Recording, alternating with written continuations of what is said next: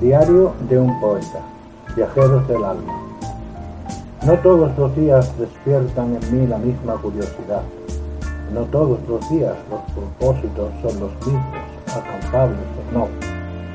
No todos los días mi imaginación fluye, viaja, sueña. No todos los días al amparo de la luz mediterránea mis musas me acompañan. No todos los días siento la misma facilidad al expresarme. No todos los días la felicidad me es alcanzable. No todos los días converso con el hombre que siempre va conmigo, que diría el ilustre Machado.